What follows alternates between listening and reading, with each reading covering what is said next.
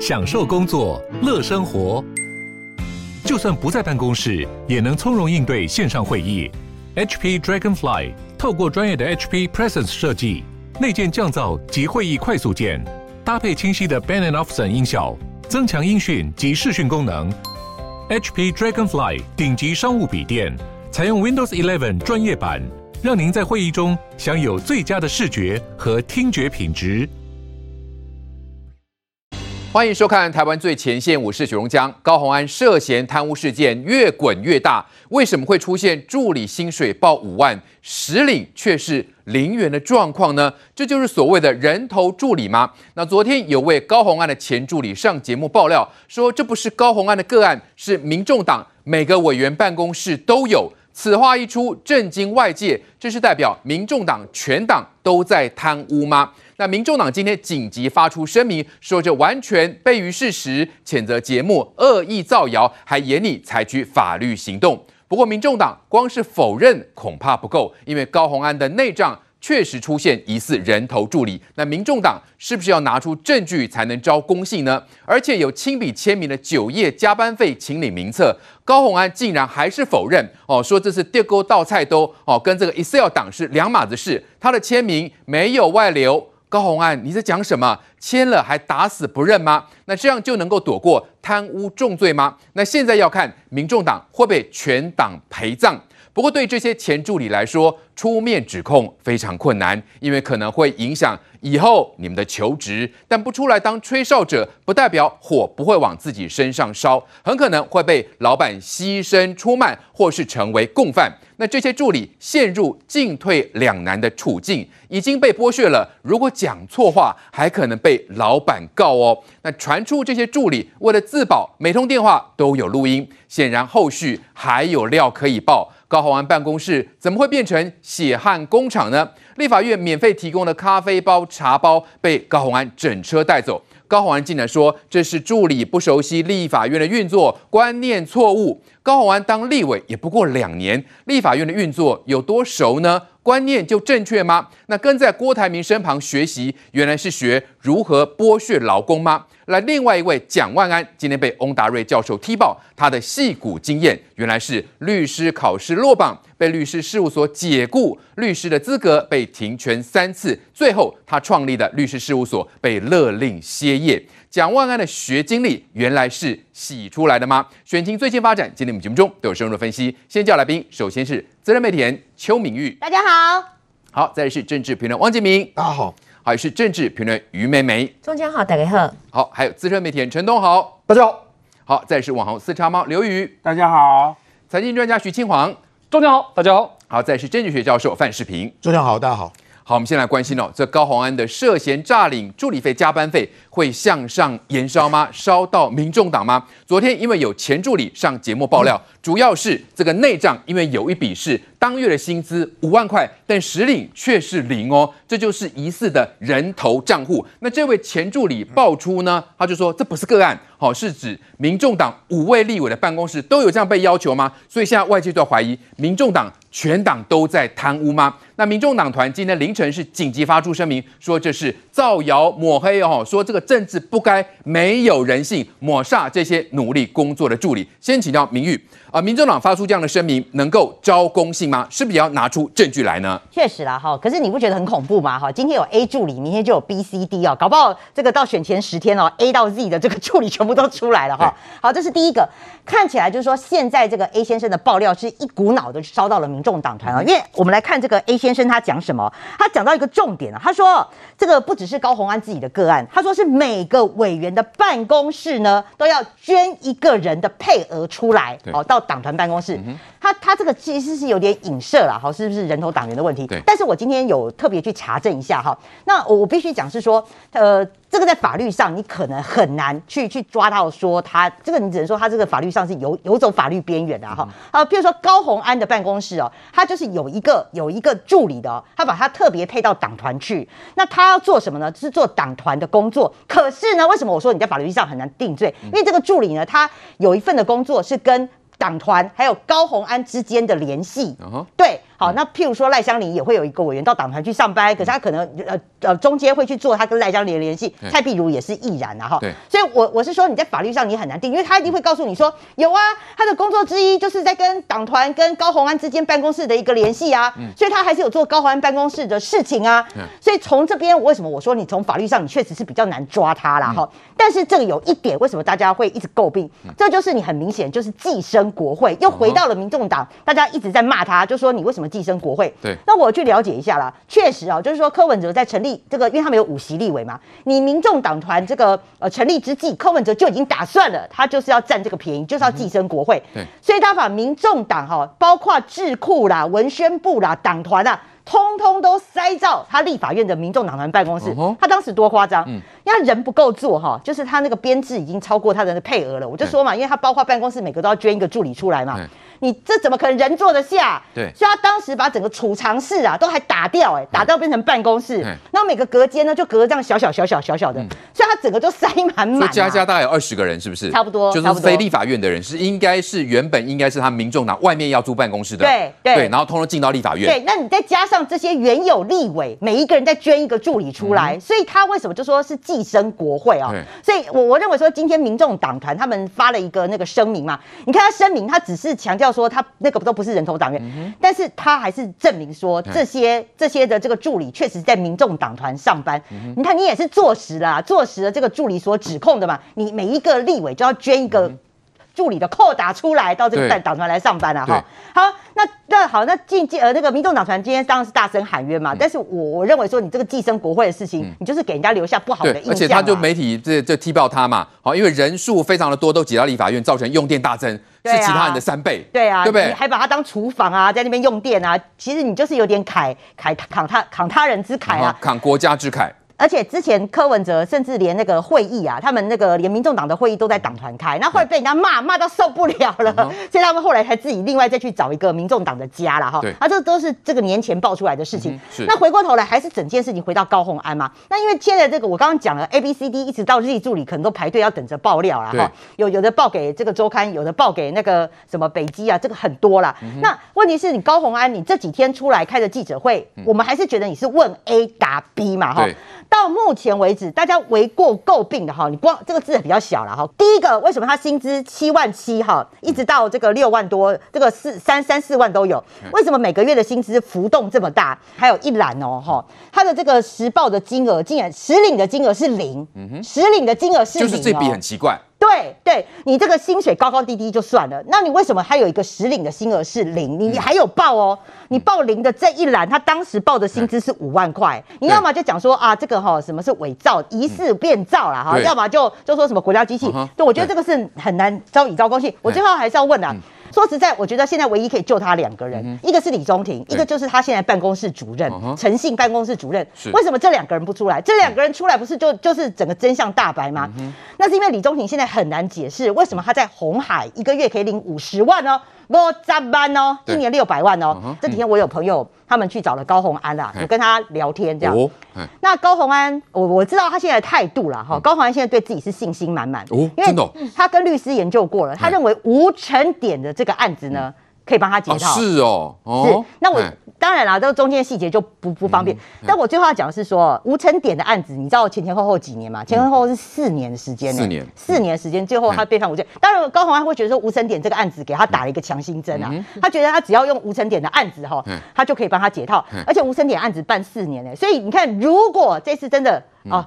他觉得搞不好他可以当一任市长就对了，四年 可以赚到新竹市长四年就对了，四年的时间呢？对啊，那这个我是觉得这如意算盘还是对这个如意算盘是不是能如他所愿呢？那由于我们看到嘛，现在是整个的火是不是烧上民众党？那因为这个民众党发声明说，政治不该没有人性啊，抹杀这些努力工作的助理。哎，我们外界现在没有在抹杀这些助理，好不好？我们现在是在替这些助理打抱不平呐。那更何况政治也没有人性，看看你们民众党怎么打别人呢？那现在最主要就是这笔账。民众党，你是不是能够说明清楚？还有高红安呢？特别是这笔账嘛，五万块钱，为什么实际薪资会是零呢？清黄，难道是鬼鬼啊？是吧？所以没有人领吗？因为其他都有人领嘛，所以这笔账显然是问题的关键所在。当然，而且最重要的是，各位你去看哦，在这一次哈周刊所踢爆的这个表格里面，我特别去看了一下，它那表格里面这个是有入账的哦，所以你看它是有入账的时间。换言之，这个钱对立法院来讲，立法院钱是有拨出去的哦。对。但是它拨出去了之后，为什么这个助理他实际薪资是零？这就是一个大问题了。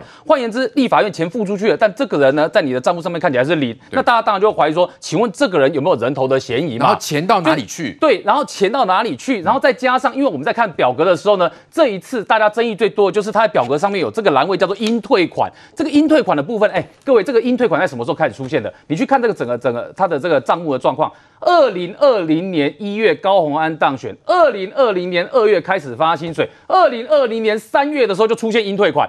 换言之，这个应退款这件事情对高虹安来讲，哎，你是本来就规划好的吗？所以呢，二月开始发薪水了之后，因为二月还没有看到加班费嘛，但三月加班费出现了之后呢，就开始出现应退款喽。到了四月的时候，看到薪资差额低薪高报的应退款也出现喽。所以这些应退款的部分，当然就让大家怀疑说，哎，你是用这种方式把这些这个这个钱呢，从助理身上洗回到你的公积金，公积金又变成你的小金库身上吗？是。所以这个部分呢，其实是高虹安要跟大家解释清楚的。而且我们先看两件事情哦。第一个是今天哦，你可以看到这个也是之前民众党的主北市长的候选人，叫做林冠年，是。他已经把资料哈都送到北基站去了。换言之，他告诉你什么事情？现在所有的啊，我们讲说这二十五个档案夹里面，所有资料都送到北基站去了。北基站现在有完整的资料，应该是可以开始要启动要办案的哦。第二个要讲什么呢？哎，来我们看到账目一下啊。你知道高虹安的账目里面呢，像我这几天在看的时候，哦，有几个账目很有趣哦。第一个，你看，给狮子的红包，这个也是从公积金来出一千两百块；给原住民的表演者红包两千元，也是从公积金里面出。哎，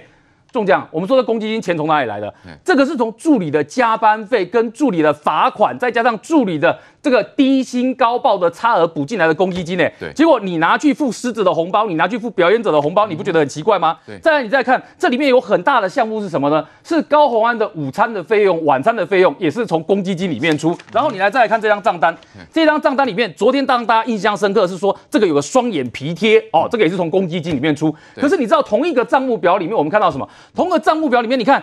卫生棉、黑糖姜母茶这个项目也是从公积金出啊，嗯、然后再看下面这是什么呢？你看这一堆早午餐之后，还有个台大的医药费，这个也是从公积金里面出啊。对，这个公积金已经出到我们想说千奇百怪，而且我请问你。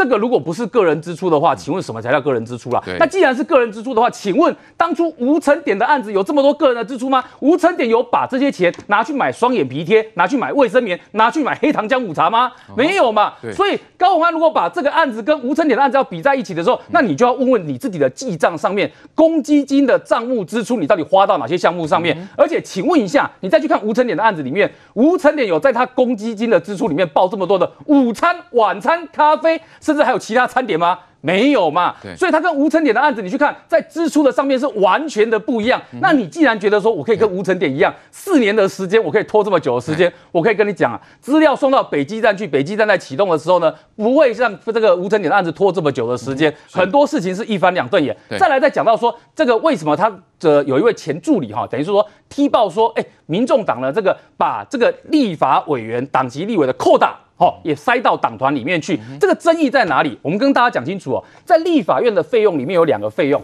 一个叫做公费助理费，一个叫做党团助理费。换言之，你的科目的部分，立委助理费跟党团助理费，这就是不一样的钱。那所以。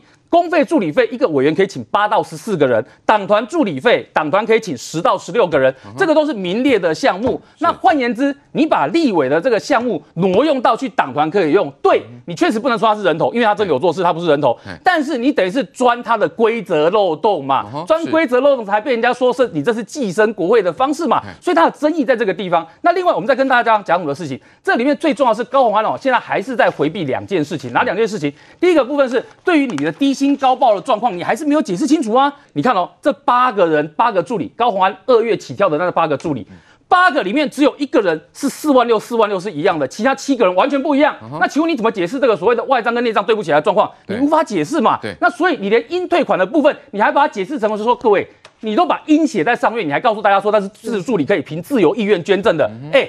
你是报表写进去，我请问哪一间公司的账目，你会看到后面写一个应退款的项目在后面？也没有嘛。对，所以这些高宏安都没有解释清楚的时候呢，这时候最妙的是，当大家发现说哇，你这些项目都没有讲清楚的时候，你还对自己信心满满，结果。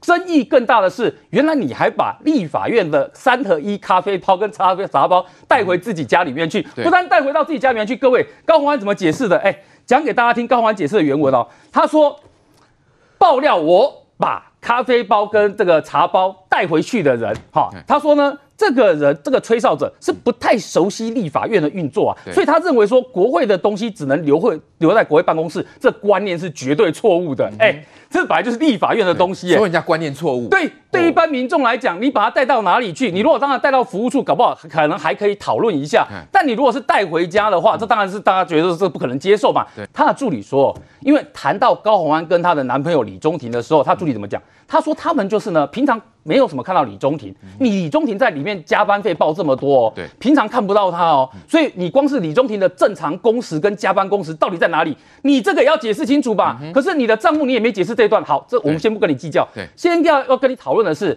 你的助理讲说你们能那个李中庭会出现的时间都是在晚上六七点之后才会出现。那到立法院就做两件事情，第一件事去结交高虹安，第二件事呢就是开着 Lexus 的修旅车。然后把这个茶包三合一咖啡包，把它搬到修理车上面，把它给载走。哎，我请问像这样的事情，你也不解释，你不但不解释，你还反过来呛说这个吹哨者观念错误。哎，中将，这就是一个很明显的，你问 A，他答 B，而且他不跟你正面去面对问题。那在这个情况之下，距离选举只剩下十天左右的时间的时候，请问在这个情况之下，高虹安你还不愿意好好的面对问题？那当然越到后面怎么样？你火只有四个字可以形容：越烧越旺。对，关键的问题啊，高虹安始终都是闪躲的。那看起来理工女呢，不管是法律认知或是道德观念，都是异于常人。好，那我要请教四叉猫，最近有跟这个高虹安的前助理是不是都有一些联系？呃，那是不是也了解到他们的薪资？哈，现在呢，C 助理啊，捐出二十七趴，这个在理工女的观念也是正常的嘛？是这样的啦，因为其实我前几天跑去马祖玩啦，那跑去马祖玩的时候，我没想到我连在那边就是悠闲的开的直播，都会有人打电话来跟我爆料，就是我在那个民宿开直播的时候，然后就有呃人打到那个民宿的。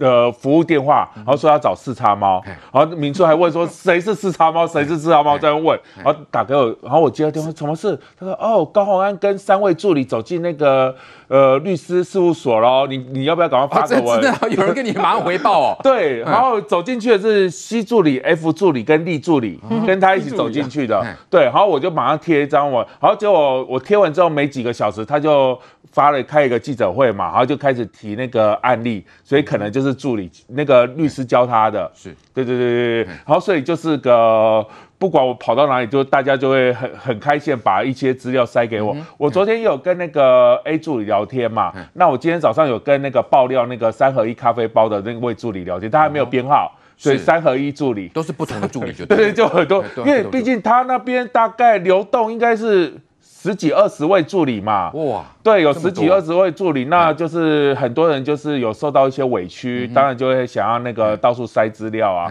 对，然后所以他们不敢出来讲，但是希望透过你。然后可以对外发出一些讯息。其实我没有问他们什么啊，我就关心他们说啊，那还好吗？你们会不会怕？因为他们其实说啊，就是高虹安办公室里面就是有人前几天就已经放话出来了，就是放话给这些前助理们说，你们要是背刺高红安的话，将来你们就被贴上标签，就是说你们会背叛老板。因为那个国会助理其实就是蓝绿黄白，他们会这样跳来跳去，因为不是每一个人就是会一直当那个立委嘛，他可能今年没选上，那你助理。你就要找其他的工，其他的人当你的老板啊？那这样的话，这是不是有威胁的意味？放话啊，就放话。对，那。他们就是说，你们要是这样子敢背刺的话，那以后你们会不好找工作，因为大家就会贴上标签说这个助理会背刺老板，那以后谁敢用你？就放话出来，然后所以助理们也很担心。例如说某位助理啦，我就不说谁，就某位助理，他有讲说，呃，他一开始进去有正常的拿到加班费，他说他进去的时候蛮操劳的，拿到加班费，可是后来呢，那个某主管。某主管、某主任，他就会说：“你不要报太多加班费，你报太多加班费的话，那个委员会不开心。嗯”对，就不能就是说，哦，你工作那么多，加班那么多，但是你不能报到那么多。而我刚刚还有发现一个好玩的东西，就是那个荧幕那个有一个零元的那个嘛，对，他是入账是四五六四九，对不对？嗯。但是他的捐款，他是他应该是那位立助理啦，可是他捐款是四四七七零。那这样的话就是两笔差了八七九元，所以他不知道他是捐到哪里去。他捐小金库的话是对不太起来，所以不太确定他是捐到哪边去。他们他们那些立委呃那些助理跟你讲的时候是知道有一个那个公积金那个那个小金库在吗？然后我很有兴趣就西助理，因为西助理他捐了两万九二十九万多，二十九万多，对，二十九万多，很多呢。那我就想说他薪水到底多少？一个月捐二十九万多，不是十一个月捐他，因为从二月。算到十二月嘛，因为他二月任职啊，就是他每个月的薪水就是从七万到八万不等。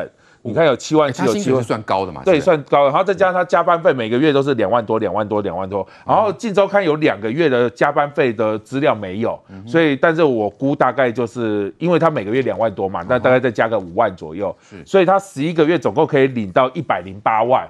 年薪百万的国会助理哦，哎，是高薪哎，是是高薪。我因为我不知道国会助理年薪百万是高还是低啦。捐了三分之一出去，哎，但是他捐了多少了？他要扣税，因为他捐了二十九二十九万，所以大概捐了二十七趴，超过四分之一。哇，对，合理吧？对，他捐了，所以也许因为像高虹安就说他没有强迫任何人，嗯，对，所以可能是这位。那 C 助理怎么说？西助理没有出来讲啊，他没有出来讲。西助理没有出来讲，就西助理目前是回避状况。嗯，但是那个我们就只能就他的那个薪资单来看嘛。那我们就觉，因为红安高虹安就是包括是今天早上好像也有讲，还有他昨天还是前天也有讲嘛。那我们他就说他他强调说他没有威威胁逼迫任何人。捐出来，对，那也许是这位西助理觉得说他年薪百万真的很高，嗯哼，所以他愿意捐出一点点钱，一点点，对，所以有些助理可能就听话了，是不是？反正他捐了二十七趴啦，我自己是没有那么爱我的老板啦。如果要有个老板说。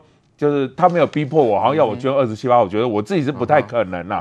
好，如四超猫所说，现在高安积极在找这些前助理哦，所以现在如果听到助理说，哎，我是自愿捐的，那还真的是打一个大问号，到底是不是啊、呃？这个胁迫还是自愿？真的是还起人疑窦，恐怕检调单位要仔细的这个调查。那现在呢？啊，包括民众党，包括这个高虹安是用什么样的方式来这个胁迫这些前助理？梅梅姐，因为我们看到。蔡壁如他最新的回应，他说这是刻意哦操作灭党行动，有一个告一个啦，好也请民进党公布明细啊。所以现在是用什么方法？用以送纸棒的方式，希望外界能够闭嘴吗？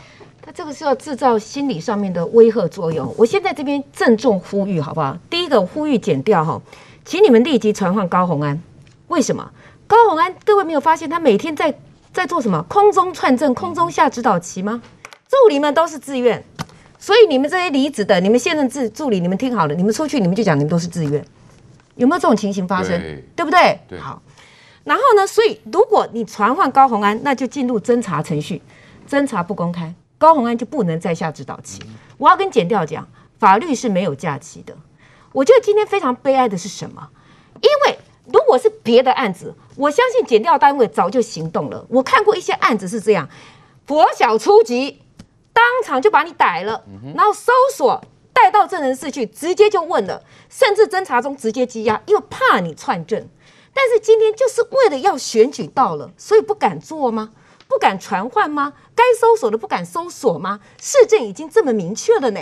所以第一要防止他串供的话，请先立即传唤高虹安，让他不能在空中串证。这第一点。第二点，既然市政这么明确，请问一下这些资料出来，注意看。高虹安不敢说这些资料是假的，他从来没有讲。他甚至说什么？他说：“哎呀，我签名的这些都是因为要跟立法院领的。好，这得高道太多。你那个账本是 Excel 档，那很简单嘛，我马上戳破高虹安嘛。如果这些人敢拿出来资料是伪证的话，以你高虹安的精明强悍，你不去告死那些人的吗？你不敢去告他们，那表示什么？”你嘴巴说说，你混淆视听而已嘛。所以这些证据应该是有相当的可信度嘛。所以是不是怕灭证起见，是不是应该要去搜索扣押高虹安的办公室？那我必须要讲，今天悲哀的是说，正是因为国家机器不敢动啊，所以高虹安敢整天在在电视上大放厥词，空中串证，然后敢在这边，他包括民众党的这个党团也在那边放狠话。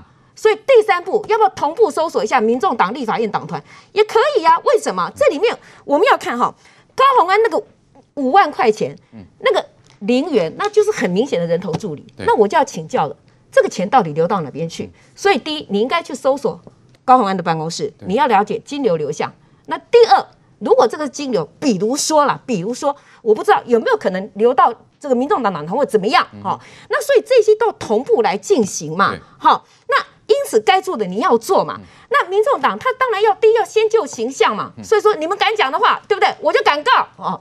那请问一下，人家不能就事实做评论吗？他昨天那个 A 助理也是讲说，这个有配额，不是只有高红安这件事情，这是关系到。国家的钱呢，公众的利益呢，为什么不能评论呢？所以用这种要来造成一种寒蝉效应吗？嗯、那如果你检调单位不去彻查的话，那我请问一下，万一我是说假设真的有什么物证，嗯、这段时间空白时间被被毁了，早就消灭掉了，就消灭掉了，嗯、更可以大声来恐吓、恫吓或要提告，那会不会有有人证也更心生畏，不敢不敢出来呢？好、嗯，所以这边我们要慎重呼吁的哦。再来，我必须要讲哈。高虹安，你真的不要再混淆视听了。你一再的说哈，有几个概念要跟大家理清楚，说甘愿不甘愿的问题哦。各位，没有什么甘愿不甘愿的，我只要讲一件事情，非常简单的道理，只要有低薪高报，就是有贪污方面的嫌疑。为什么？因为国家，比如说你报这个助理七万块，可是助理只有拿六万，对不起，七万是纳税人的钱，所以只要有这个行为，不管助理自不自愿。你都犯了贪污治罪条例里头的罪，好，那至少两，至少第一个罪就是使公务员登载不实，因为公务员相信是给你七万，就是你拿去干别的事了。第二，如果你转到所谓的公积金，这里面有你的小金库被揭露出来，好多都是高虹安自己用，那就是利用职务诈取财物罪无误。好，这边我就要跟助理们讲，请你们要注意哦。助理们，你们不要担心，因为高虹安也一直在恫吓嘛，甚至还要下封口令嘛。本来还听说，好像四超猫也梦到了，是不是？所以有某女立委 要拿出一堆窃结书出来啊，说哎，这些都自愿的。假如有这样的话，那这个某立女立委，我必须要告诉你，你这个更证明你犯罪。为什么？你心虚，所以要人家写窃结书。如果你真的这样干，这个在法律上没有任何效用的，甚至于证明你在恐吓哈。但是助理们，你们要注意，就是说第一点。如果比如说刚刚这个呃有有讲到，就是说有助理不知道说他的钱是被这样用的，好，那这种情形那是什么？你知道吗？那叫诈欺取财耶！我根本不晓得我的加班的钱被东凹西凹，还有个什么公积金，公积金搞了半天是高虹安在私用，那请问你这不是诈欺取财的观念吗？这第一个，第二个，我知道有公积金，我也愿意缴出来。可是是因为老板告诉我说，你如果不这样做的话，那对不起，这个工作你你下个月不要来了。那这是什么？这就涉嫌恐吓取财哦。这时候助理们，你们都没有犯意联络，也没有贪污的这个罪嫌，反而如果你跟着老板去串证的话，那对不起，你有伪证罪，你甚至于形成共犯的问题。这第二个，第三个，除非一种情形就是说，老板跟你说，好啦，你每个月报七万，你只能领六万。啊，你想要借康 K，你要管一走，你也知道你福报了，你都知道。好，这个时候你们有犯意联络，你也知道你有行为分担。但是如果你也愿意来诚实面对的话，那么只要自白，因为助理是弱势，实务上都可以刑度判很轻。对，最下策是什么？最下策就是说你被嘘声恫吓了。你被教导了，你去串证了，你去做伪证，那对不起，这里面只要有助理们有人讲实话出来，你是做伪证的，那对不起，你不止可能是贪污罪的共犯，你还有伪证罪的问题，所以请大家要仔细来看。至于高虹安，我最要讲的是，不要再拿吴成典来跟你比，好不好？吴成典就刚刚清王所说的，第一个，他没有公款私用的问题，没有去洗头，没有去买什么日本娃娃。第二。他没有违法，他这里面他被判无罪，是因为有违法取证，取证的程序有瑕疵。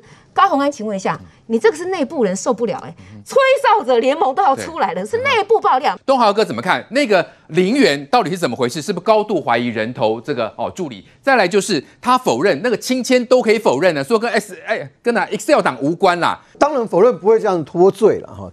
其实这个时候，这个时候你就呃，真的就是两个层面哈。一个是政治层面，因为十一月二十六号就要投票了。对。啊，啊，第二个层面当然就是法律层面哈，因为高虹安的律师啊，陪同他出来的律师其实都很有经验，而且都在有好几位都在呃地检署服务过。哦哦，所以大家律师团第一个跟跟你讲说很强，嗯，所以他才有办法马上先找吴吴成典过来。那所以但是所有人都知道说每一个案子个案的状况都不一样，所以没办法有哪一个个哪一个哪一个个案可以套用。不能说哦，因为吴成典无罪，所以我就可以套用。对，但那跟吴成典最大的差差异在哪里？高虹安如果要无罪，要在检察他如果是要在检察官那边就过关的话，必须每一个前助理都签自愿书。吴成典里面每一个助理都帮他讲话。哦吼，啊，那高虹安这个东西，大家用常识可以判断有没有可能？不可能。那他是不是的确最近都在找这前助理？一直都在找前助理啊！是是所以我其实其实我已经讲两个礼拜啦、啊，我讲两个礼拜就说不要骚扰证人呢、啊。嗯，所以才会有助理录音嘛。嗯，录音什么意思？就是说两年前的助理不会在两年前录音了。嗯，会录音一定是最近最近这一个月的事情啊。所以高虹安你自己要想一件事情哈，包括帮你打电话的人，你什么样的讲话被人家录音？我相信高洪安的律师一定会提醒他不能不能骚扰助理。嗯哼，不能骚扰证人，为什么？电话当然不会是高虹安打的，嗯，一定是别人帮他打的，嗯，帮他打的这个人自己要小心哈，因为如果被录音下来，呃，在检察官问讯之前的话，你这是在意图串供吗？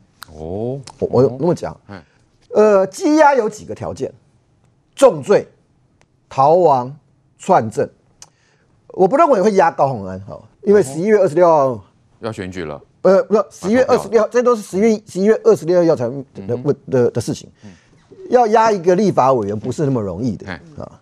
呃，真的，地位越高的人，证据要越强。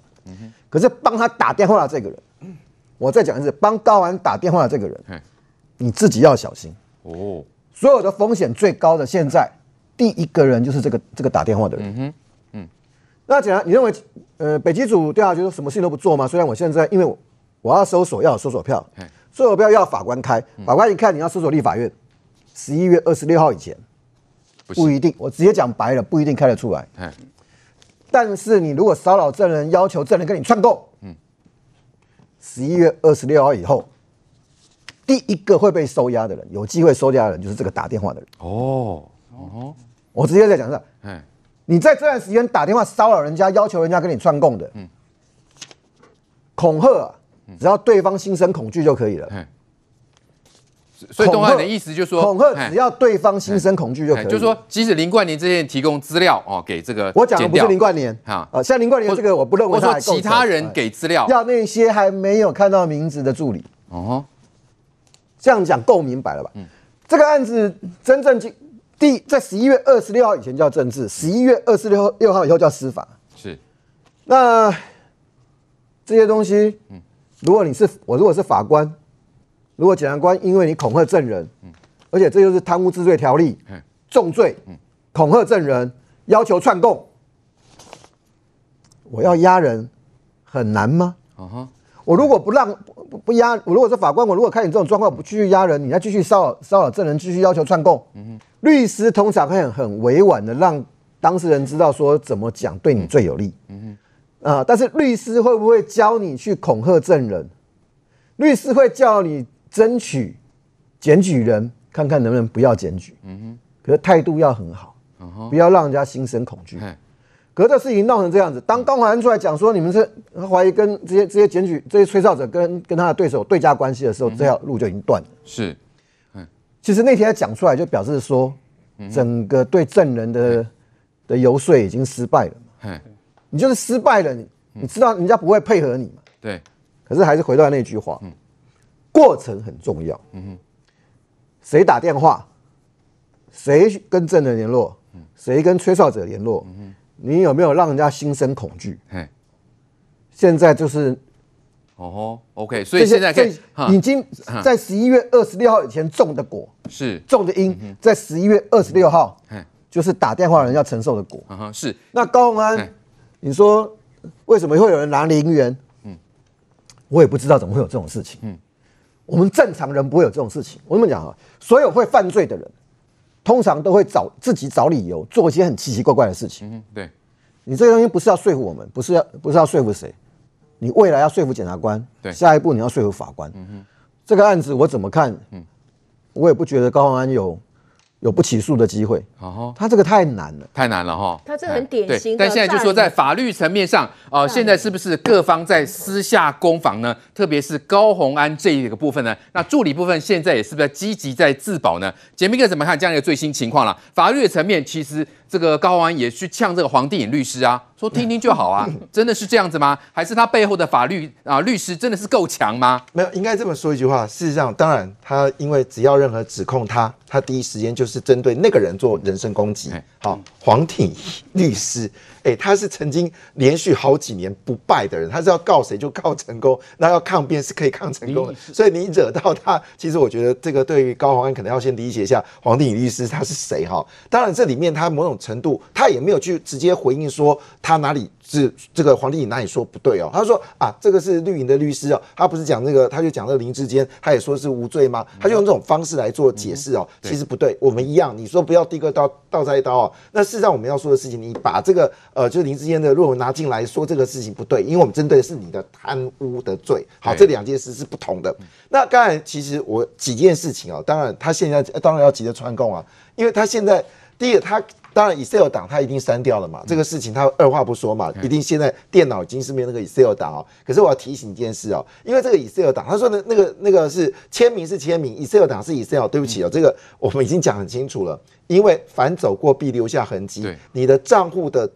的钱，如果今天我收到了我的薪资，好，我的我的这个薪资，我把这薪资的这个钱拿出来，他不可能说他要拿出来钱是比如说四千块，就他会分两千两千块来提嘛，那个时候还没发生，一定是一次四千嘛，那一次这样子，两次这样，三次这样，四次这样，五次这样。你要叫他叫这个助理怎么回应？嗯，我说，哎，对对对，这你怎么可能出来的钱跟这个 Excel 档案竟然是一模一样呢？嗯，那当然，这助理已经要承认说，对，其其实我很讶异，就是说你自己都亲笔签名了，你还能够否认什么？他签，他说他亲笔签名的部分是他签你签名的这个薪资跟这个所谓的加班费，他是有有做这样的一个动作，是确实他有去申报。这样的一个加班费，但是呢，他不承认说他这里的加班费呢，他强迫助理把这个钱捐出来，或者捐出来的金额，那个他没有，并没有签名，是 Excel 内账嘛。但是我要提醒高虹安的事情是说，今天这些助理的是有户头的，户头在提钱的时候就会有个数字，这个数字如果跟 Excel 档案是一样的话，就算你删除档案，也可以证明一件事，确实嘛，完全就跟上面数字是一样，你逃不掉的。第二件事。他说：“这是助助理自由去捐出来的嘛？哈，那我们要分两种层面，一种层面呢，就是确实他可能跟助理讲说，你的四十六个小时，因为我们刚才讲二十七个百分点合理，因为你四十六小时，那不就一周的工作量嘛？所以在你的总薪资里面，可能是那可以到二十七个百分点，我们这个是毋庸置疑的哈。但回来一件事情，这个是关键点，那为什么有一个叫做上欠呢？”对，不是有个助理很好玩嘛？他应该是要给大家，差不多回回给大家是差不多三万多少钱嘛？哦，但是拿了三万，还有这个几两几千块的零头没有？那为什么有个上欠呢？有一个上欠。好，如果是自由意愿，那为什么有上欠呢？对，哦，那表示这是被约定的，而不是自由意愿嘛？对，因为自由意愿，我就是三万呢，我干嘛要把它补？如果他有补这个钱，抱歉，那就不是上欠。你怎么讲都没有，都没有办法翻过来。所以是第二件事情，第三件事情啊。他也很难去解释哦，我给你的将近四万六千多块钱嘛，哈，那刚才说差额是一百多，一百八，我给你解释，一百八就是我们说劳健保跟退休金的扣款，扣完之后，那为什么有人跟你个薪资，最后他实际上这个钱全部都拿出来，呃，剩下就是劳健保这个费用，不合理呀，嗯，怎么可能？怎么可能有一个人拿到钱的时候，我全部觉得，所以他就抓那个谁柯建铭嘛，但柯建铭那个状况又不一样。那我最后补充一件事情了哈。你现在隔空串供的内容，其实检察官都在看的哈。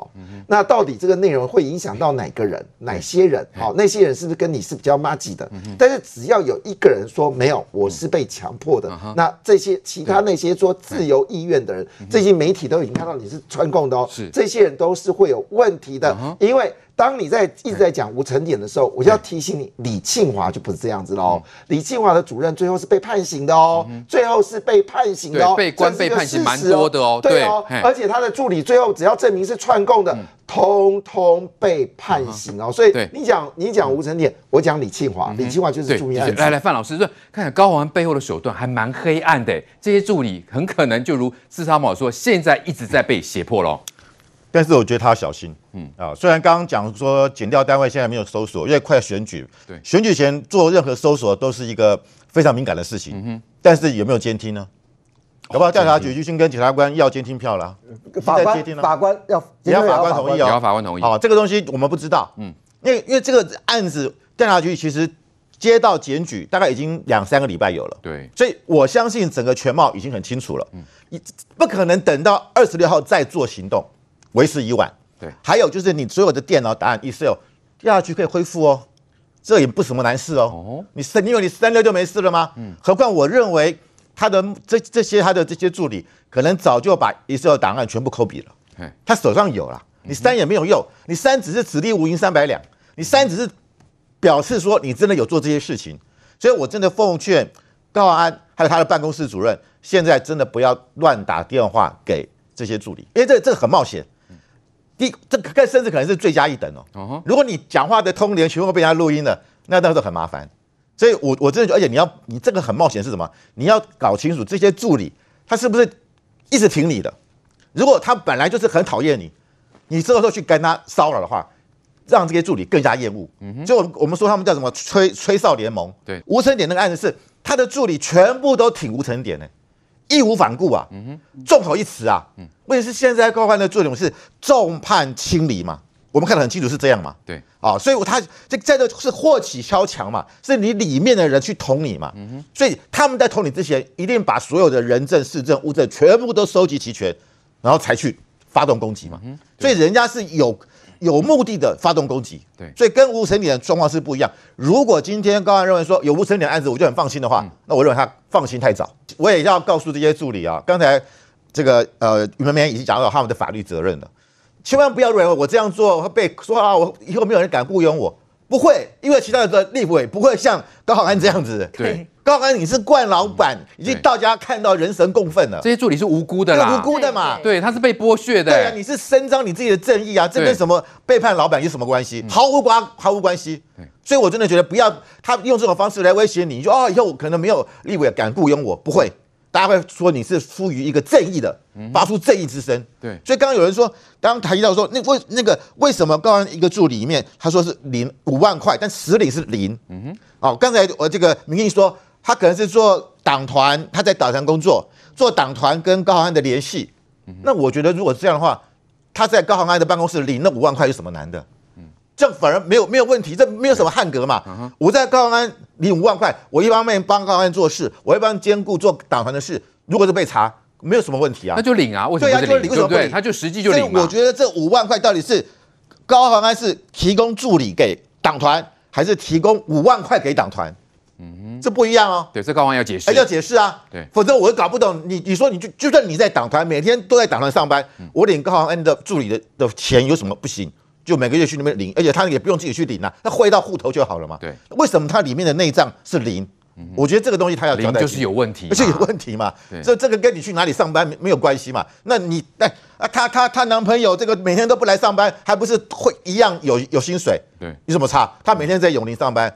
所以，所以我觉得那个不不构成理由，啊、嗯哼哦，所以今天我我我真的觉得就是说，高虹安他目到目到目前为为止，他的一些一些做法，让大家觉得非常的匪夷所思。对，那我我觉得啦，就是说，他当然现在他现在选选前就打我是被迫害的，或者是怎么样，是，但是我我必须要讲，就是今天这个情况已经，首先他不是民民进党去提去去这个啊去提出质疑的，也没有去检举，对，是林根仁。很清楚，冤有头债债有主，然后只是说林根人现在搜索，因因因为本来这些助理他们是寄望于我们的这些立立委能够帮他们伸张正义，没有人愿意。后来找到林根人，林根人一开始哦，这个感觉捡到宝了去了，后来被党内大佬没想到没想到整个收回来，所以现在是这些助理是觉得你们这些立委没有用，我们干脆自己来。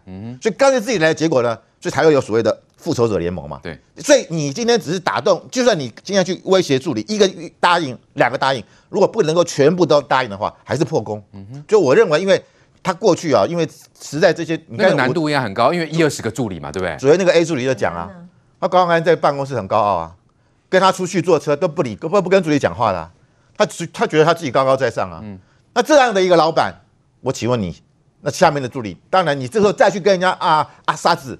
你觉得他们会接受吗？对，不但不接受，反而更反弹。对，所以我觉得，那在你刚刚讲说这个咖啡包的问题，那个那个是立法院给每个助理办公室每个月四包，你可以选择茶叶，还是要选择咖啡。那你把这个东西带回去，但东当然不是什么大钱，这就看出来你那种什么贪小便宜的心态嘛。对，难怪你这个公积金，你什么东西都要报，你洗头发也要报，甚至看我们昨天那位 A 助理还讲哦，他一开始他根本根本不知道有公积金这个事情，嗯哼，那他还认为说这个公积金是高虹安捐的钱，嗯，所以他们不敢用，他们觉得不好意思用，对，所以所以所以说这个高虹安用，大家也不呃不置可否，反正就是他的钱，搞了半天，对，高虹安捐最少啊。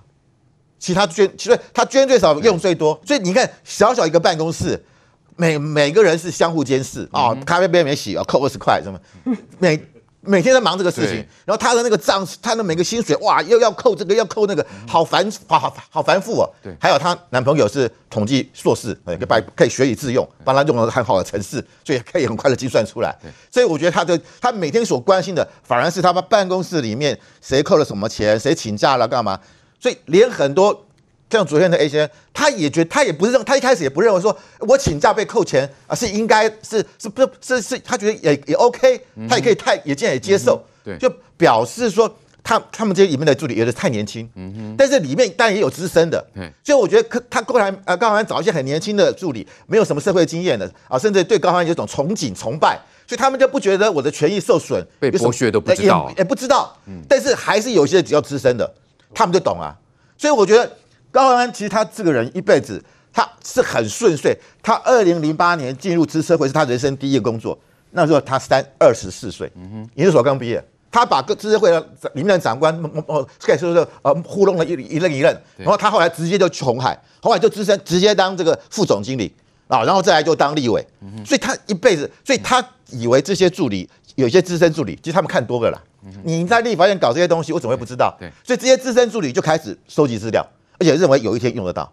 所以他这两年其实我在讲，我们现在看到只是第一年哦，就是二零二二年、二零二零、二零。二零。二零年，还有二一哦，还有二零二一年，还有二零二二呢，对，都还没有开始揭露哦。所以我觉得接下来一直到选前，我们就会一直看到很多的账目一直出来。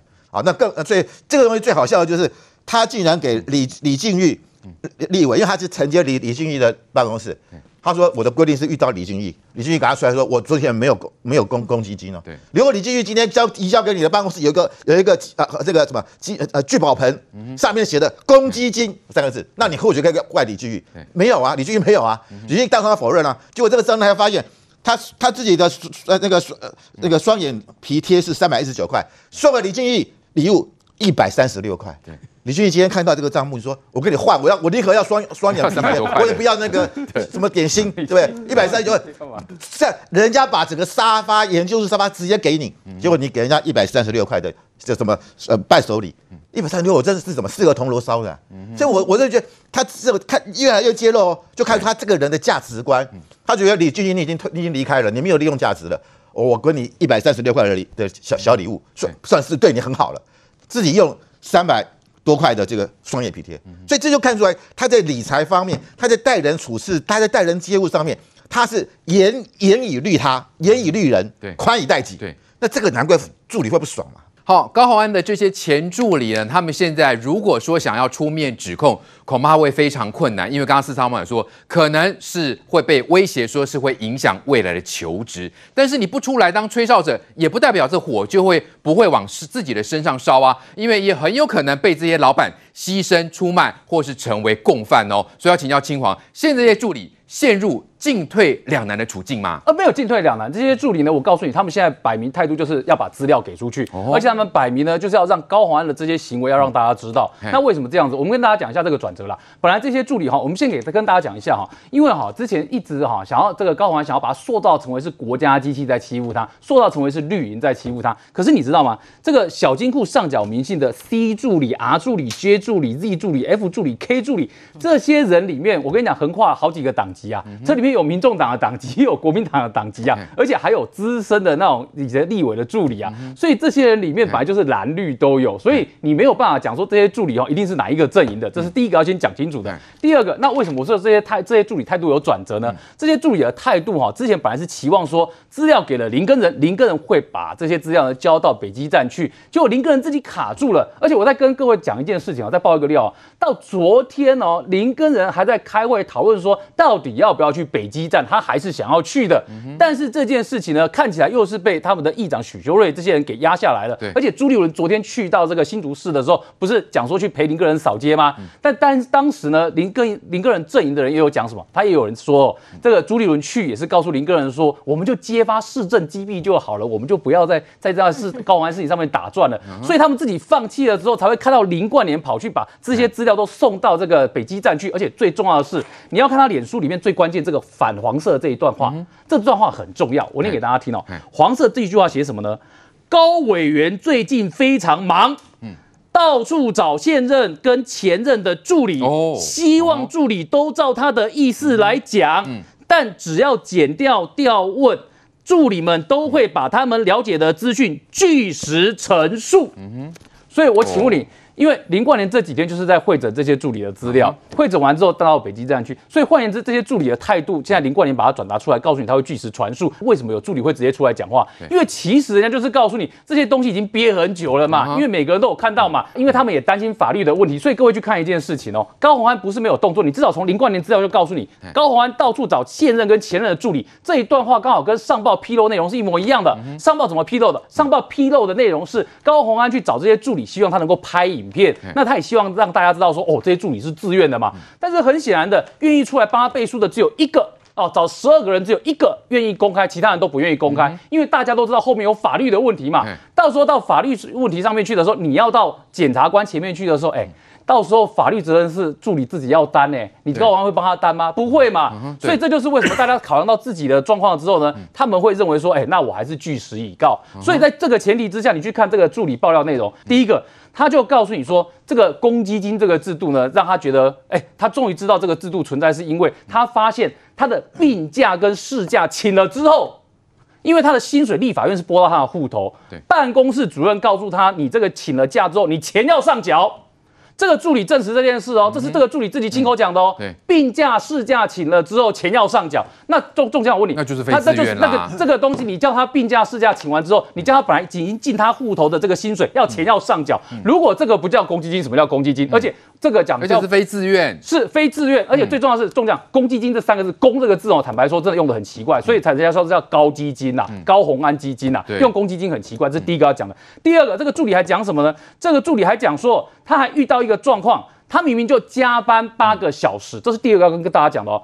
他说他那一个月啊，加班八个小时的时间，他要报八个小时的加班费。他说写一篇稿子嘛，结果呢，他那个办公室的主管竟然跟他说：“你这个品质不好，我只能算你四个小时的时间。”他当下觉得很奇怪，我明明报八个小时的加班费，我觉得我就真的花了那么多的时间，啊，为什么你可以说，哎，因为品你觉得品质不好，结果只算我四个小时？结果这个。加班费对砍之后，他后来才发现一件事，因为办公室的加班费有上限，它最大有个最大值，那这最大值整个办公室只能报八万多块而已。那这八万多块上限，如果你八个小时，啊，你多了四个小时把人家报走了之后，别人不能报，可是别人的户头可能就是要上缴公积金的户头，所以。这就是为什么人家就要告诉你说，你这个呢，你不准报啊，这个留给别人去报。所以你看，这个这个助理讲的说，他这是第二件事情，是你连加班费这件事情都去凹人家呢，因为人家可能不是你本来加班费可以上缴那么多的对象，这是第二个。第三个，他还讲了什么事情？这个助理还讲了一件事情，他讲最重要的是，他还证实一件事情，说。这个本来哈，这高虹安办公室到底要罚钱不罚钱这件事情，我们都觉得很奇怪嘛。嗯、那高虹安对这件事情的态度呢，他也是觉得说，哦，这都助理之间自己的自自己的规定。结果他证实说，这个制度在他进来之前就存在了，意思就是呢，在高虹安办公室呢，不洗杯子是要罚钱的。哎，这样的结果你就会觉得，你看，你看四大猫笑出来了，因为罚钱的状况看起来比我们想象中来的夸张嘛。然后罚的钱要到哪里去？罚的钱就是进公积金的户头。所以最近你知道很多地方的基层，大家在开玩笑一件事哦，哎呦。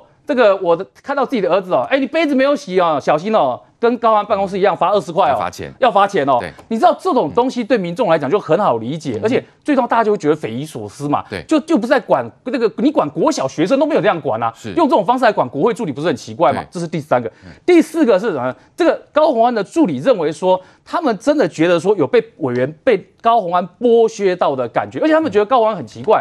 像我们之前不是有讨论到一件事情，讨论到学历的事情，他说高宏安呢对学历这件事情真的很在意啊，怎么样的在意呢？他说高宏安呢会特别避开去谈他师大学历的那一段，师大不谈哇，不提。这一段这个助理讲出来的时候呢，我想说这刚好跟我们之前呢对高虹安的这个这个想象是一样的，对，因为他怎么会从北一女就直接跳到台大？哎、嗯，他台大是念研究所，哎，你的大学学历是在师大，哎，结果果然他助理说什么呢？说帮高虹安写稿子的时候，外面有些行程哦，这个帮他写的时候写到师大的部分，高虹安都会要求说，哎，你这个写到师大的部分你避开了，你就写北一女、台大跟美国的这个博士学位就好了，那一段师大把它删掉。哇，他这话一讲出来之后呢，你就让人家发现说他真的在乎很多事情啊，这真的也是他一个心结。另外最重要的是，他还凸显了一件事情，他说这个助理呢，你看哦。这个助理出来已经讲到说，这个他的认为高虹安的抗压性很低，嗯、而且抗压性很低，从哪里看得出来呢？对，他说当初高虹安不是跑去找了那那个朱学恒开在开直播在唱塔绿班之歌吗？对，就这件事情被大家骂翻了之后呢，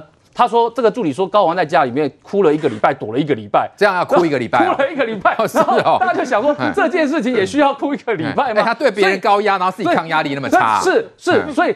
对别人高压这件事情，重要你知道这个助理哦，还讲到一件事情。嗯、这个助理说，高红安呢常常在半夜两三点的时候夺命连环。哎、那半夜两三点夺命连环 call，各位你要想说，现在你的老板哦，半夜两三点夺命连环 call 的，现在都不见得那么多了，因为这个坦白讲，这个真的有劳基法的问题。对，半夜两三点夺命连环 call，不回他可不可以？嗯、不行。为什么不行？助理怎么讲呢？助理说，高高虹安在半夜两三点夺命连环 call，在发在群组里面，如果都没有人回应他的时候，隔天。高虹安就生气，那个助理用三个字来形容，叫大地震。什么叫大地震？他叫做全部叫到高虹安前面来骂。哇，你想说这个半夜两三点，这个不回你讯息，哎，人家在睡觉，也没看到，不回你讯息还要叫来骂，所以你从里面就可以，所以是，所以。这个中央，你从你这个助理所讲的话，你就会发现一件事情。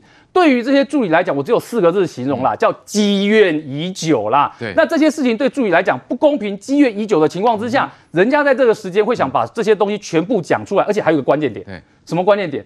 人家知道这时间你要选新竹市市长的时候呢，他们就认为说。如果立委你都可以这样在资源分配上做这样的事情的话，嗯、那在当新竹市市长的时候，你可以操作的空间有多少？多可怕、啊！对，所以这个也是为什么你看到这些助理呢，就接二接一连三的出来哈，嗯、一个接一个出来，嗯、已经不是只有一个助理了，是好几个助理都出来，对所以你才会知道说，原来高鸿安这件事情哦，嗯、看起来呢不会这么单纯哦，就可能说啊这个。这个是直球对决了事，我认为啦，这件事情呢，其实这些助理呢，把资料都给的很详细，而且我还要再预告一件事情。因为今天呢、啊，这个之前本来就听说有录音档的存在，嗯、那今天更证实有录音档这件事情，在未来几天会跑出来，什么意思？对，现在高虹安所做的事情，跟之前他被爆料这些事情呢，嗯、未来我们都会看到录音档出现了之后，有声音对证明这些事情是还会有更多的料会爆出来。四三帮，你了解到底他是如何管理办公室，连喝个可乐也要有扣打哦。呃，其实扣打。呃，就刚刚助理呢，当敲我手机，他就说他看到一个很好笑的公告在立法院里面，然后就特别照拍照哦传给我，希望我讲一下。就是呢，那个立法院的国会助理工会，他们在里面贴了一张公告，就是说，呃，希望大家做立委啊，呃，可以帮助理加薪四趴，然后就有寻求联署。那这个联署书里面呢，高虹安其实是有签名的，所以那立委就觉得说很好笑，因为。你们以为是在帮助理加薪，其实加的是高红安的小金库。就是昨天 A 助理讲的那些话嘛，那我就是在跟他们联系的时候，我当然会问说，哎，那你讲这些话有没有证据啊？可不可以从对话记录拿出来啊？不然的话，你只是讲一讲，没有对话记录，我们也很难相信嘛。嗯、然后，所以其实就昨天那个，包括 A 助理啊，还有那个三合一助理啊，他们都包截了一些图给我看。嗯、例如说这个啦，就他不是说半夜两三点，他说他没有截到半夜两三点，但是他有那个截到呃十一点半的时候还在催稿，半夜十十一点半。对，晚上十一点半，晚上十一点半的时候，他你看就助理回话嘛，然后然后嗯也是很凶，他反正他不是讲说，例如就是说然后 就凶巴巴的，明天会写好文吗？昨天看好说什么周末要，所以就是他十一点半还在催稿，嗯对，就代表说他真的是晚上是会催稿的那个老板。哦，对，然后例如还有刚刚有提到说，就是说那个呃请了病假之后要把钱上缴嘛，我说这是有证据的吗？然后他嘛他就他们就截了这个图给我看，就讲说你看他是。他是那个，他是先把薪水汇到那个助理的账户里面，然后你有病假啦，有事假啊，再用现金还给他们，是还现金哦。哇，对，所以你看这很明显就是说，他他怎么写？家庭照顾假一小时一百六十六元，然后病假八小时六六六，病假就是半薪嘛，所以是六百，所以他薪水大概是一千三左右吧，一千三左右，八小时六六六元，你要再给我八百二十三元哦，怎么样都？呃，八百三十二元，算的这么清楚，对，就算很錙铢必较呢，一毛钱一一块钱都不能少的，对对对对对，而且是还现金回去的，然后要给现金的，对，是给现金，所以你看，因为他讲说，哦，他今天拉肚子，呃，没办法上班，他讲说，那你就要。退六六六元。哦，还有这个，还有这个，这这这我要特别讲一下，这个是那个我跟那个助理要的那个照片，就是他们办公室的这个咖啡机，然后我有对到，就是这一台，就是那个账目有出来，就是当账目里面有个九九九九元的咖啡机，买了这台咖啡机，对，就是这台，这台刚好也是九九九九元，特价的时候九九九九，所以因为我对了一下照片，我早上是花了一点时间找到，然后我有看到以后，我也看到他那个每六个月会买一次咖啡豆，一千三百块，嗯哼，所以说应该算是蛮便宜的啦，就是一千三可以喝半年，那也就是他们有咖啡机的关系，所以他们的三合一咖啡包可能就用不到，因为助理可以这哎，这台助理也可以喝。我先说 这台助理也可以喝的，喝得到就对了。对，这台是助理，不是只给高红安喝，呃，不用投币哦，不用投币。然后那个高红安跟助理都可以喝，我可以喝。那可能有没有扩大？这个呃，说一人一天只能喝，我我没有在喝咖啡，但我不太确定一千三的咖啡豆喝六个月是有没有控管。嗯，有提供咖啡机，所以三合一咖啡包就是被高红安收刮收刮走了嘛。那拿去哪里？因为他们就说。因为根据三合一助理爆料的，他就说是一大包整袋提走，而且是哪一天带的，他都有跟我讲。真 的，真的 好。哪一天带的，然后有谁，他都有跟我讲。对，然后这部分就不方便讲，因为讲出来就知道是哪位助理爆料的嘛。所以反正他们办公室是有咖啡可以喝，好像也有饮料，不过他也有提到说，哦，我有跟 A 助理再确认一下，他说是他们每个月有固定的扣打。去买饮料，花完你就要等等到下个月月初的时候才有那个扣打才会再拨出来，才可以再买饮料。所以也不一定是可乐两三手，可能是其他的饮料。来来，杰明哥，虽然 这个办公室哈怎么管理其实是一个学问，但是呢，因为高虹安特别讲过他在郭台铭身边学习，那我们就严重怀疑他到底是怎么学的，学了这一套来剥削员工吗？呃，当然有人传言，就是说他其实，在红海的时候对下面的态度是不好的。但你刚刚在讲那个有关半夜急抠这个事情哦，这个。了解郭台铭，其实这个不是很困难的事情，因为郭台铭他们在管理红海的时候，是郭郭台铭想要什么事情？因为你要知道，郭台铭他是全世界在走，对，有时候他在他在这个欧洲的时候可能是白天，但我们台湾可能是下午的时间。郭台铭是大老板，我不意外。但问题来了，那都是高阶主管，他们薪资很高，他们负担的责任很多，所以你用这种方式，这些主管当然他们也说对这个事情很重要，他们要立刻处理，所以他半夜被扣这件事很正常。可是这些只是一般的。助理哎，他们也是有他们的生活哎，最基层的助理。那那你知道，他能可能高红安呢？他在当这个高，因为他说他是副总嘛，我也不知道真的假的哈。那他当然应该也是属于这个是。红海的那种所谓的被管理的阶层，所以可能高恩也可能他在这个鸿海任职的时候，也可能在两三点的时候被郭台铭叫过。那也看过郭台铭就是发怒，因为之前有一个案例，就是这个有个高阶主管呢，他被安排说要开会，但他已经跟郭台铭说他要去日本，结果后来呢，呃。上了飞机被扣扣不回来的时候，他就被辞职了。对，所以所以郭侯这个侯这个我们说的这个呃高虹安可能也学这一招了。可是站在助理的过程当中，助理才几万块的薪水呀，我又不是那种年薪。你知道，在这像我们刚才讲那位呃总总经理级的，他的年薪可能就是真的上千万的。他被要求开会，当然那因为他把小孩子送去日本，在这个呃就是求学嘛，所以他当然是可以有这样的责任。那我们回头一件事哦，他的特色是什么呢？你看。哦，呃，有传言嘛，他有去就是有跟郭台铭哭诉嘛，哈，所以他对上面的人，他其实是就是两个骄嘛。上次美美也说两个骄，他对上面很娇羞，对下面很骄傲。所以回头一件事情是。他面对他的这个助理，因为他的助理是被他压榨的人，而且甚至可能说讲白一点，因为按照刚才说法，他有情绪控管的问题，也就是说他遇到压力的时候，他会把这个情绪呢转借给助理。那回头一件事，你觉得这助理的气氛会好吗？尤其有时候有些人觉得我很认真，我们刚才讲那个他我打我明明加班已经八个小时，你变我四个小时，后来知道这个四小时是给某些人拿去用的，而那个人没有加班。那你你他你这些人就会想想成什么样子呢？那我们上次有揭露嘛？确实啊，有人加班四十六小时，有加班四十四十二小时，有人加八个小时，八个小时。当这个节目就是说，这八个小时一定是真的在加班。至于那四十二跟四十六小时不一定在加班。那如果孔怀讲一件事情哦，到时候你说你加班，结果你电话不是在那个。你家或者是办公室会出问题，但是现在高安已经高安已经豁回去，已经豁出去了。他现在是用透过律师的话来让自己更加的这个更加的有有这个压有这个自信。自信。可是你知道吗？林冠年说了一句话，现在有转折。他说一开始的时候，确实这些这个事情在爆出来的时候。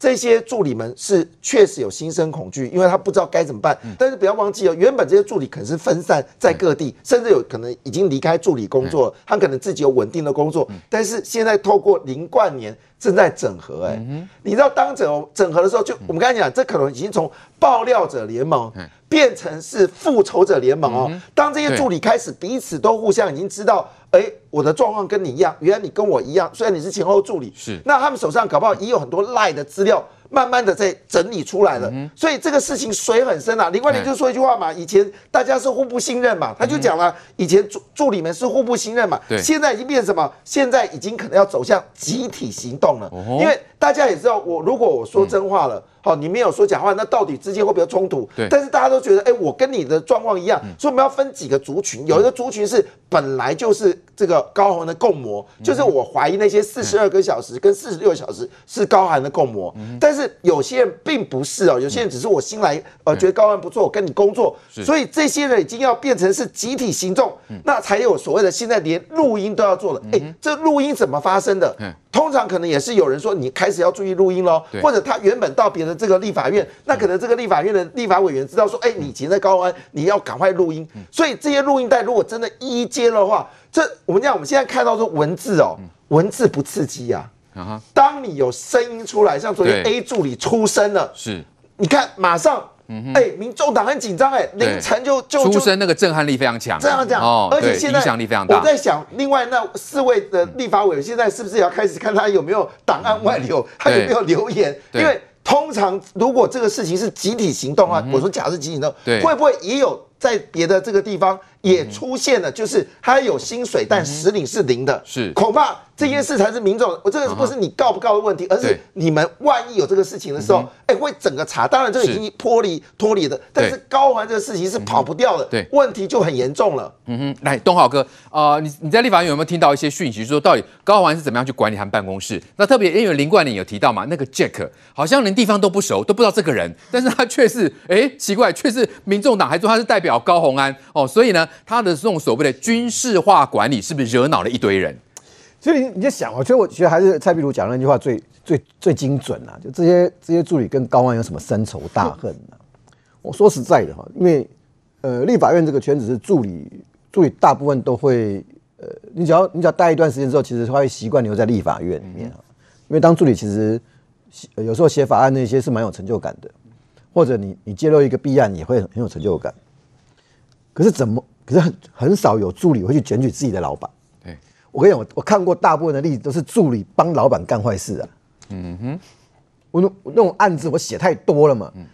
嗯，但是大部分都是就是委员跟助理是一条心的嘛。当然，因为动进退嘛。对，你要搞到助理出来检举检举立委，嗯，这个可能是有史以来公开的第一件呢。对，而且现在是大集结，复仇者联盟。因为你把所有人都逼起来，那只有一件事情，你你去看哈，高这是高寒的个性造成的啦。他要讲，他要讲林志坚，你就要讲中华大学夜间部，然后你你你，因为中华讲讲了中华大学夜间部，你就变成那什么世界高中就出来了。嗯哼，他他的个性啊，他讲话是很尖酸刻薄的。对，他自己不觉，他自己没有感觉哦。高环安的麻烦是他自己没有感觉。嗯、助理跟这个高虹安出去，然后高虹安是不带钱的，他没带钱，然后要助理自己垫，我我然后垫再回来请。我讲，我以前看过出门不带钱的是谁，你知道吗？嗯，是两千年以前国民党那个时候执政的时候退休的那些部长们，哦，他真的不带钱。嗯，那些部长哈，那些部长们。因为后两千年之后轮政党轮替了嘛，嗯哼，你知道吗？没有随扈帮他开车门，嗯、他他看到车子来了，接他的车子来了，站在那边不会动、欸。他真的，以前都因为以前都有随扈帮你开门，你就坐进去、嗯。对，那车子来叫了计程车来，站在那边不会动。当官当他他忘记了你要开车门，他可能觉得旁旁边随时都有随扈帮他开门。对啊，他生活上没有这一块啦，所以你知道说，可是高宏安。可是高虹安不应该养成 这种习惯。他不是当大官出身的、啊，所以你说他对助理，嗯，能够搞到连你的发票那些，嗯、那个是两两年多以前就要收集，欸、就要拍，就要用手机拍照下来。高虹安存款一千四百多万哦，哎、欸，这马是好亚人哦，要帮他讲一句话，有钱人呢。就这样，他第一次申报的时候就有一千两百多万，嗯哼，一千四百多万是当了立委，不分区立委两年多以后的数字。增加的。他第一次是不到一千三，哦。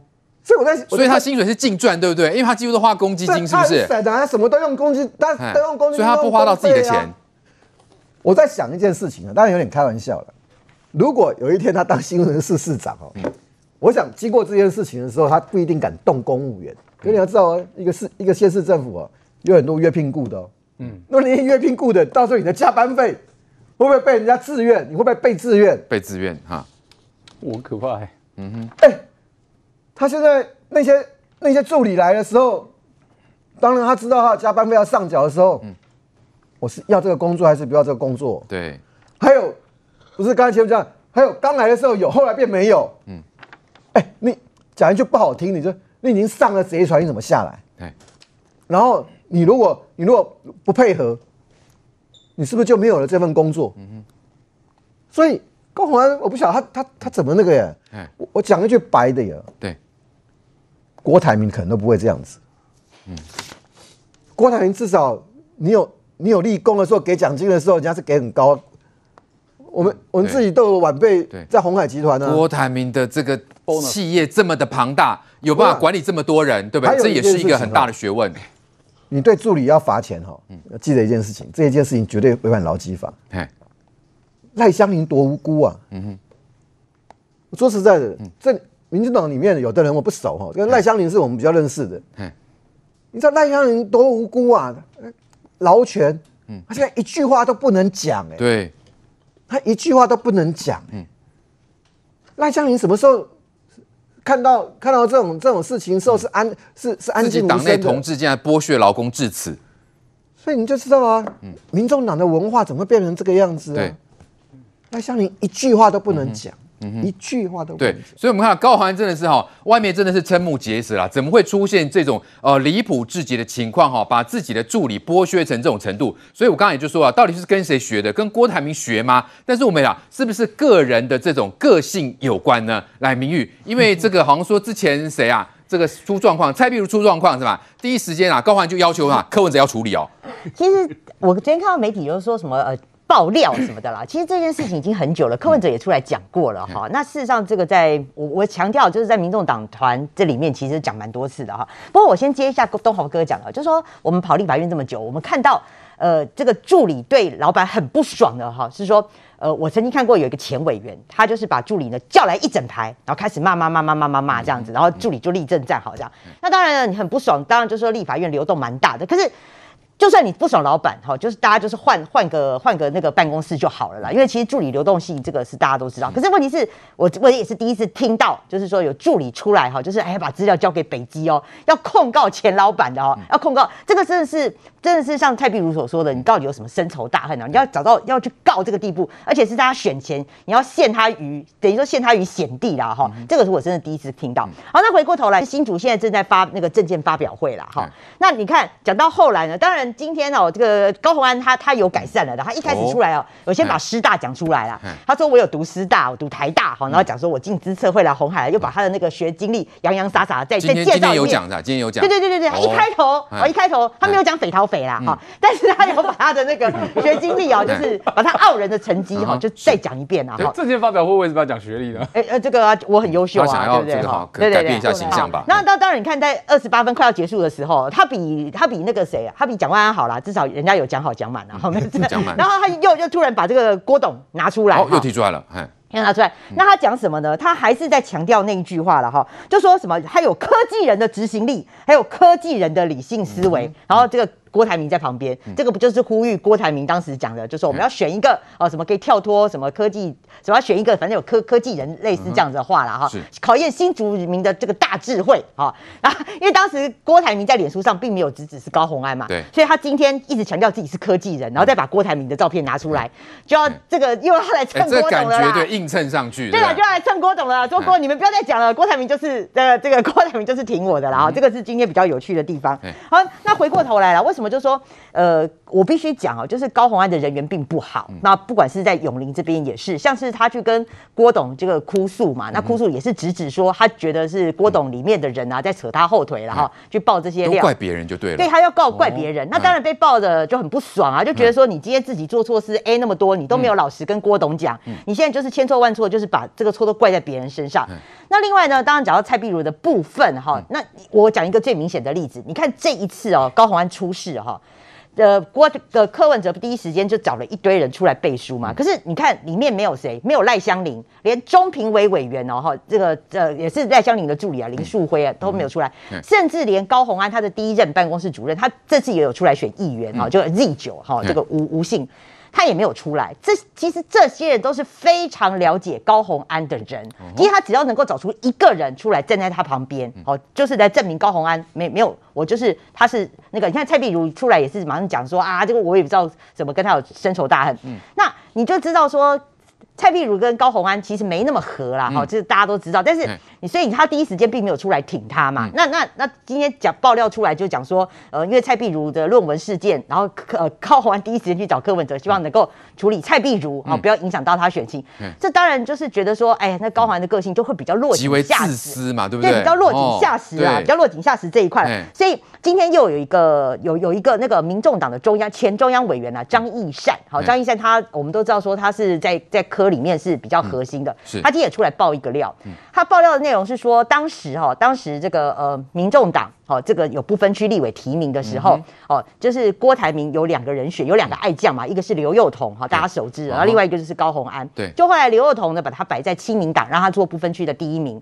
然后高虹安就摆在这个民众党做不分区的第三名。是。那张义善的意思是说了哈，这样你就知道说到底谁在郭台铭的心中孰轻孰重，因为柯文哲一开始是其实是属意。刘幼彤，他认为刘幼彤的形象比高虹安来得好。嗯、那没想到后来郭台铭把刘幼彤摆到了亲民党，然后把高鸿安摆到了民众党。嗯、那当然，因为这是郭董的人嘛，那柯文哲无论如何都要吃下去了哈。嗯、那张一善的意思是说，那按照这样子的排法，代表说其实郭台铭是跟是比较重视宋楚瑜的，嗯、因为他把他的爱将排到了分区的第一名。嗯、虽然当然当然后来那个亲民党选的不好啦，是对，就全灭。那所以刘幼彤很可惜没有进去，但是如果说以按照郭台铭这个爱将的这个比较惜才的程度的话，他确实是对刘幼彤是看起来是比较好啦。他的意思是这样。对，但不管谁喜欢谁啦，其实重点你从政还是要看个人表现嘛，你不要惹众怒哦。现在很明显，高虹安就是惹怒一堆人哈，包括可能这个红海内部，还有包括他的办公室人员。范老师特别，因为他我们我们提到嘛，他不提师大，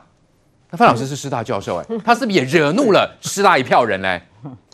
的确，我我很受伤啊！哈，那个什么，什么时候？为什么师大不能提了？对对对，我们也是很好的学校哈。嗯，那但是我是觉得，从他的主观来看，他是北一女毕业了。说实在，他的同学应该都是进台大。那他当初进的那个系叫做资讯教育系，还不是在理工学院，是在教育学院。他目的是什么？培养高中国中的电脑课的老师。所以他其实他很努力。哎，他很有，他很有目标，他而且一定要进台大资工资讯工程研究所，他考上了，他才能够蹭到那个领域，然后慢慢往他的目标前进。所以他资工毕业，他能够进资策会嘛？那资策会也是以理工为背景是比较优势嘛？对，所以我觉得他是自己的每一步他都安排的非常的妥适，所以他为什么会说我台师大也是第一名进去？他意思是说，虽然我师大可能比台大略低一层，但是我是第一名，嗯我是榜首。其实我们都知道，他当时是靠推荐推甄进去的，有没有榜首？可能每个人都可以说我是榜首了。所以他凸显就是说我因为我很 top，所以我还能考上台大研究所。这是他的一个。一个心理的一个障碍，所以我认为他心里面是有某种的自卑，嗯但是自卑跟自傲有的时候是一线之间，所以当他后来申请到台大，然后然后又申请到美国的这个博士班的时候，他觉得他忽然从过去他可能他并并不是在天堂，他现在变成到天堂去了，忽然不可一世了，不可一世了，对他，然后又是匪逃匪，对不对？然后又又又拿到美国的这个辛辛那提的博士，然后他然后他接着又进入到这个红海，一步平步青云，所以你看他从二零二零年。二零一八年拿到博士学位，到现在为止，将满不到四年，他是连三跳哎、欸，对，先从这个红海的副总，然后跳到这个啊、呃、这个立法委员，再跳到这个新竹市长。一般人拿到博士学位三年，还在那边写 paper，准备要升副教授，因为一开始是助理教授嘛，人家已经是当国会议员，跟部长啊、部会首长跟苏贞昌平起平坐，对，然后他可以跟跟啊郭台铭打电话随便打。哦，他的朋友都是不是郭台铭就是薛明志，啊啊啊，宣总啊，郭董，嗯，人家的这个生活已经跟就他跟他的同学来比，他跟他过去北女同学来比，他不遑多让，不但不遑多让，反而还超越他们很多啊。他的同学可能现在他他的北影同学可能现在还不过是一个机关的一个公司的一个中一个中层干部，他已经到顶层了嘛。所以当他有某有某种自卑感。变成某种自傲感的时候，他不可一世，不可一世，他反而对那些基层的人，对那些助理，他定下各种的规定。对。可是当他今天接触的人都是薛明志，都是宣董哦，这郭董这么有钱的人，出入都是坐私人飞机。对。他一夕之间，他觉得不得了。可是问题是，他的他还是很省，他还是锱铢必较。对。所以连那个咖啡杯没洗，我要扣你二十块，我也高兴。所以这种心态，我觉得是有相当某种程度是一种。扭曲，也许过去是平步青云，但现在恐怕要面临司法的制裁了。来，梅梅姐，呃，我必须要讲哈，高虹安他让我觉得非常遗憾嘛哈。他今天如果说这些小奸小恶个人也就罢了，问题是你看一个人一路走来，他是有一定的轨迹哦。岁寒呢，逃班不啊，多寒都逃看过。对，好，那你你想想看哦，他从在资策会的时候，他一路是靠什么？他靠特权呢，他靠骗呢。别人在辛辛苦苦工作的时候，他用出差的名目去进修拿学位，又可以拿本薪，又可以拿每个每天一百九十块钱美金的日志费，又可以去跟人家分绩效奖金。研究计划是别人在写，那他的博士论文那个东西引注也是大家共同合作成果，他也不引注诶，也就是说每次都是凸显他自己。可是呢，在这里面凸显自己的同时，他有这么大本事吗？还是他是天选之人吗？不是，他利用了这些特权。老实说，这些手段，这种种不诚实的这个作为，在支在支撑为就如此，而且非常的爱钱。你看他到他到了当立法委员，我不敢想象的是，怎么才会一上任？那时候他还没四十岁耶，三十几岁人，连邱毅都受不了了，都说你变成了你的职场变成一个血汗的职场。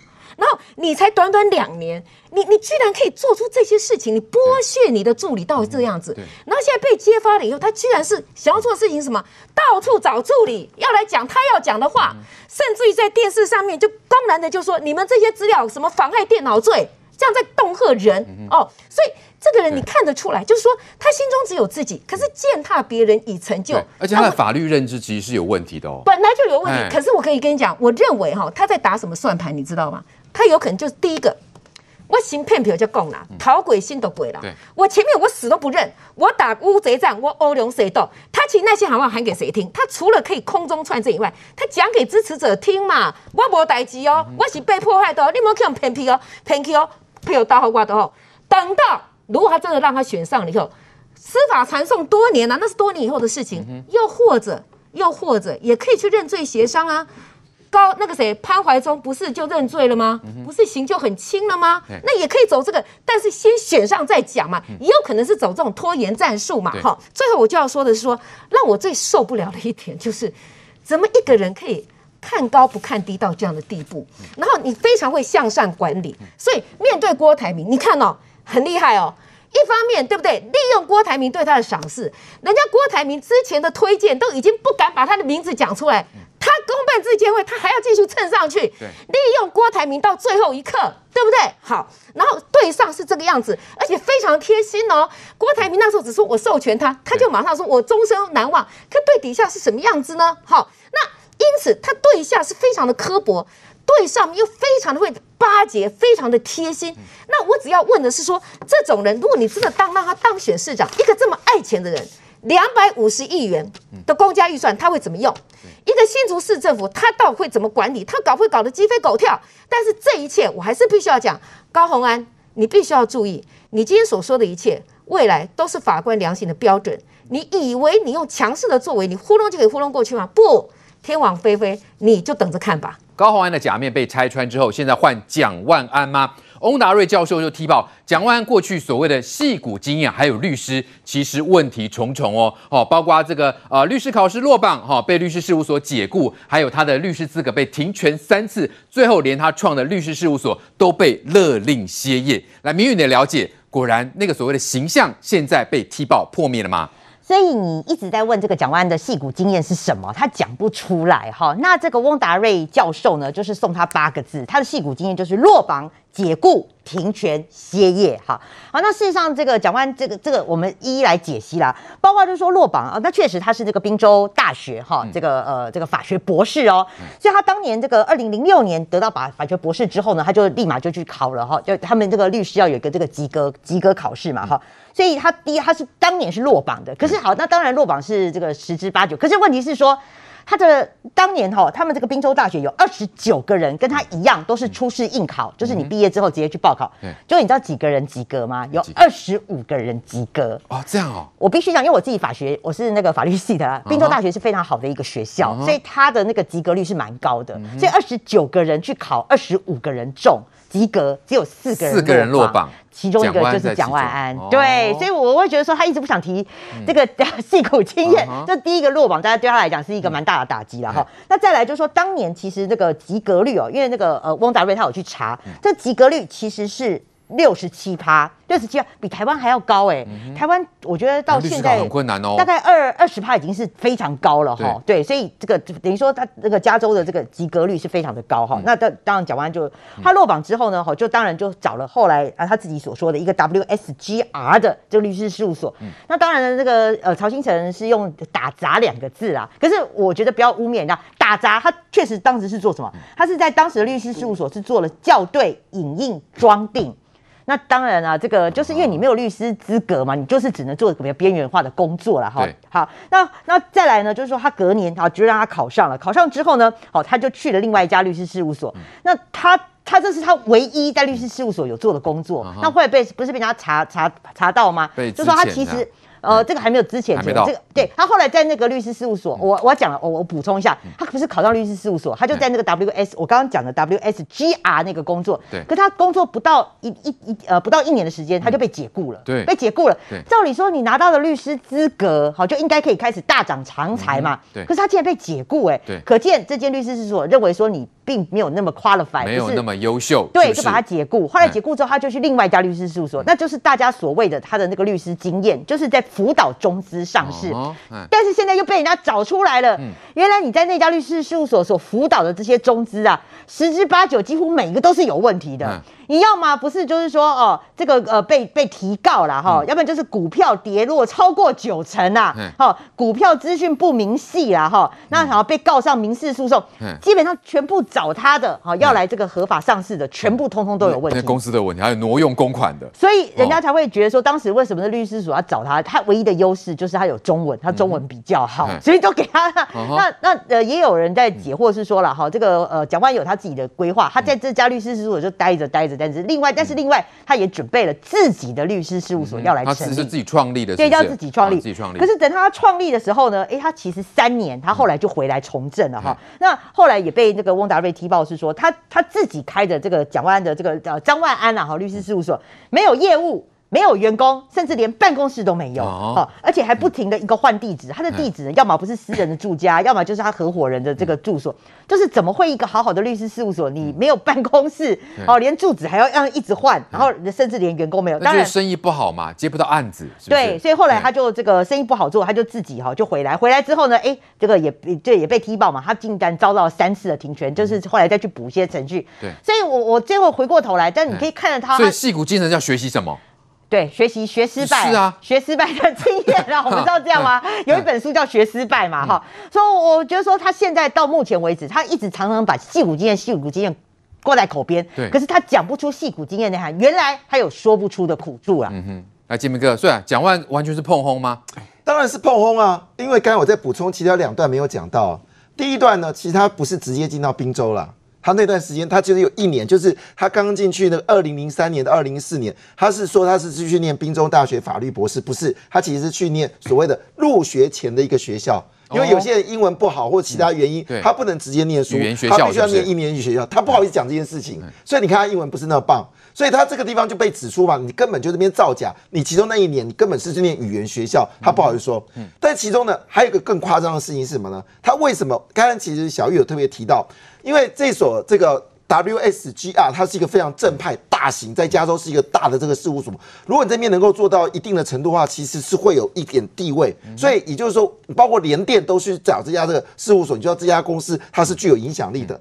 那为什么它可以进到这个学校呢？翁达瑞讲白啊，因为你是宾州的啊。其实就是宾大，那他是进他进宾大的时候还没有博，还没有这个这个律师事务所。通常跟美国在美国一样，你去证券事务所的时候，他会给你一段时间去考证券，但考不到的话就再见了。所以那时候他就说，他没有提到一件很重要的事情，是他去的那一年他没有上那一次，因为为什么去加州也是有原因。纽约很难考啊，好，所以他不在，因为大部分大型的我们说中国企业比较正派、大型的，他们通常是去纽约找这些律师事务所跟这个中间商。我猜会不会是他语言能力不不够？对他，毕竟律师哇，要语哎，这语言要能力要很强。我这样说，其实，在考律师部分哦，坦白讲，你用的专业术语，你在那段时间里学习的时候，并不是那么难，因为就。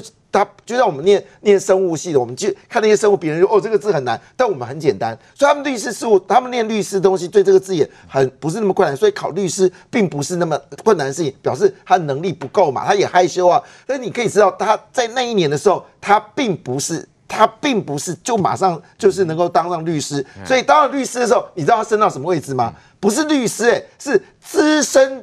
律师助理，哦、对不起，是助理哦，资深律师助理，资深助理，好不好？这种大型企业，坦白讲，你要真的升到所谓的认证是律师的话，并不那么容易了哈。好，那当然他有个助理也不错嘛，应该认真的工作。那为什么被辞退？因为这家大型的公司，他也会看你的人，就像我们在在大型的券商，所有的分析师也会看你能力啊。我给你两年时间，我发现你成不了大器，我不会给你那么久的啦。就赶快换新人，我增加新人，我增加好的律师，我增加更多的生意进来。所以他为什么第三年被 fire 掉？就能力不足嘛。我这个这个叫大律师，我说看你不不好。但你知道最可恶的事情是什么？你知道最可恶的事情是，他到这西游记，西游记其实他也弄错了。他西游记是一个大联盟的律师事务所，他其实是一个单独事务所，里面也没有多少人，就专门接这种小公司，好，专门接这种小公司赚点小钱。